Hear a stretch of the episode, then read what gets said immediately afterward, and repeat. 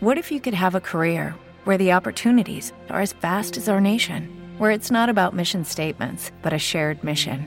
At U.S. Customs and Border Protection, we go beyond to protect more than borders from ship to shore, air to ground, cities to local communities. CBP agents and officers are keeping people safe. Join U.S. Customs and Border Protection and go beyond for something far greater than yourself. Learn more at cbp.gov/careers. You're used to grey England skies, cloudy days, colder nights, and your heart's not right. Thought you'd be quiet. Dos ruedas a la aventura por Dani Lisca. Okay, but your heart's not right. Capítulo 34. Zaporowski. Do you think you could ever smile again?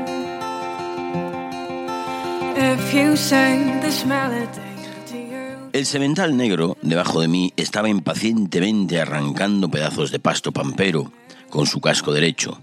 Tenía delirio debido a su restringimiento y por su inyección de heroína. Con hollares ensanchados y arrojando a baza por entre la embocadura del freno, Calchatlero daba tirones con la cabeza, tratando de aflojar las riendas de cuero crudo que yo tenía agarradas fuertemente en mi puño izquierdo. En la otra mano hacía una espada de madera y la pistola que llevaba en el cinturón estaba hecha de caucho.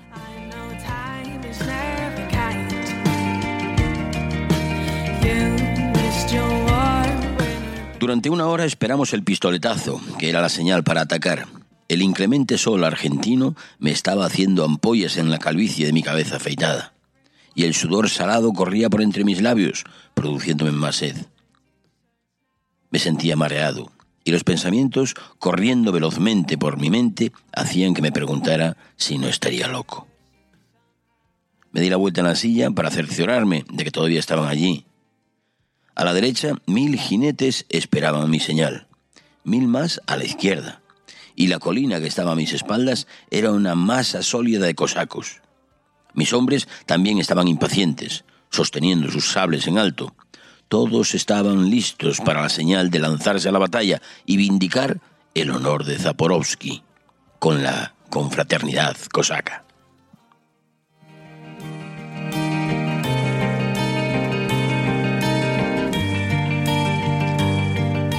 y todavía no sonaba el disparo desde el valle al frente.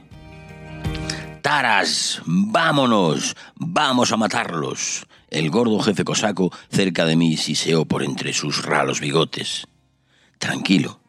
Yo sonreí. Tranquilo. En ese momento vi una soplada nubecilla de humo blanco que se arrebataba al cielo desde el valle allá. Chalchalero también la vio. Antes de que oyéramos el tiro de pistola o tuviera tiempo de aflojar las riendas y clavar mis espuelas en las costillas de mi caballo negro, él ya se había precipitado por la colina predegosa, saltando por encima de las piedras como empujando hacia la destrucción por una fuerza diabólica. ¡Zaporowski! grité blandiendo la espalda. ¡Zaporowski! Mil y más voces detrás de mí se hicieron eco al grito de batalla, mientras que sus caballos se lanzaban hacia adelante, tratando de igualar el ejemplo de mi corcel negro, con quien ahora estaba completamente alocado por la droga. Un disparo de cañón rompió la tierra a pocos metros adelante. Luego otra descarga eruptó bajo mi estribo izquierdo. Chalchalero viró bruscamente al lado derecho y sentí que ya me iba a caer de la montura, pero por fortuna, medio segundo después, otra explosión le chamuscó el flanco derecho al caballo, echándolo de nuevo por debajo de mí. Enterrando mis botas más fuertemente en los estribos, pude ver los turbantes rojos de los jinetes enemigos que venían hacia nosotros por entre la colina de humo y polvo, levantándose desde la barrera de fuego de los cañones. ¡Zaporowski! vociferé, espoleando el caballo y azotando con mi espada el cuello del turco más cercano. ¡Zaporowski! Mis cosacos hacían resonar el grito de la confraternidad, mientras se abrían paso a cortes de espada por entre el masivo remolino de hombres y caballos. Ping.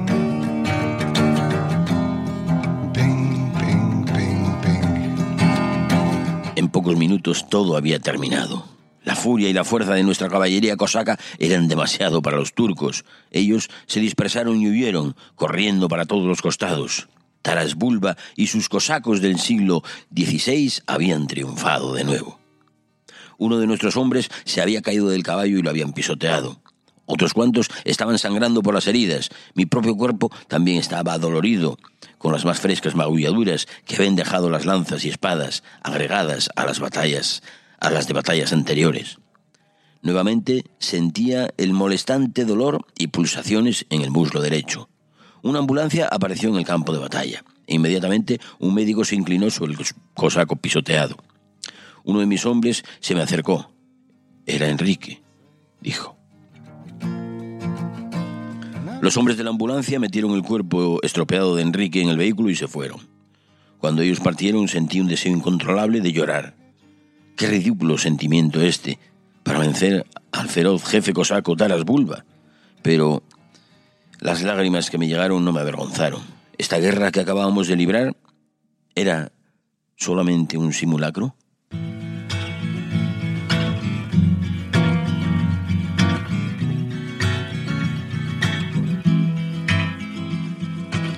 Cogí el largo mechón que llevaba pegado al cuero cabelludo de mi cabeza afeitada y lo eché hacia atrás, por encima del hombro.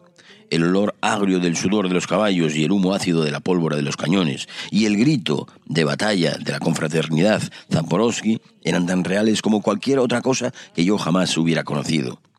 Pero sabía que todo esto era nada más que un simulacro.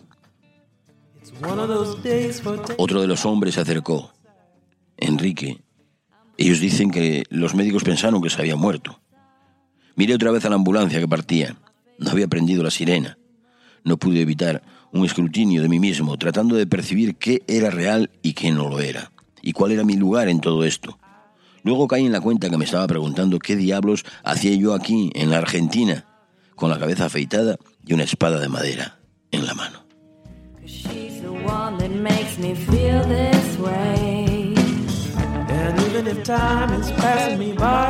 Ahora que era un jefe cosaco, vagamente podía recordar que apenas dos meses antes yo había estado empujando una motocicleta por entre las nieves de Tierra de Fuego. Parecía que yo había logrado hacer todo el viaje hasta la población más austral del mundo. Y luego, regresando a través de la nieve, crucé nuevamente el estrecho de Magallanes hasta Punta Arenas. Pero ya estaba muy enfermo. Tosía hasta que mis pulmones se pusieron como carne viva y en el cuarto frío y oscuro de mi hotel daba vueltas y vueltas en la cama sucia. Durante dos días y dos noches no comí ni dormí, solamente tosía. Finalmente, dando traspiés, me dirigí al consultorio de un médico y por este supe que la humedad pegajosa de la semana anterior me había dado una bronquitis, congestionándome los pulmones. El médico me dio penicilina y me recomendó un cambio de clima. Yo estaba de acuerdo pero ya mis fondos habían bajado a 48 dólares, así que regresé a la cama. ¿Te está gustando este episodio? Hazte fan desde el botón apoyar del podcast de Nivos. Elige tu aportación y podrás escuchar este y el resto de sus episodios extra. Además, ayudarás a su productor a seguir creando contenido con la misma pasión y dedicación. Waiting on a tax return? Hopefully it ends up in your hands. Fraudulent tax returns due to identity theft increased by 30% in 2023. If you're in a bind this tax season, LifeLock can help. Our US-based restoration specialists are experts dedicated to helping solve your identity theft issues. And all LifeLock plans are backed by the Million Dollar Protection Package. So we'll reimburse you up to the limits of your plan if you lose money due to identity theft. Help protect your information this tax season with LifeLock. Save up to 25% your first year at LifeLock.com slash aware.